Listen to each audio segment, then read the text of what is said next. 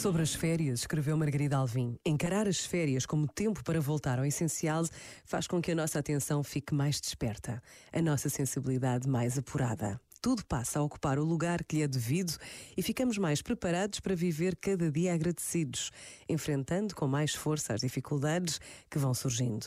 O regresso ao dia a dia e ao trabalho será mais suave e com mais sentido. Este momento está disponível em podcast no site e na app da RGF.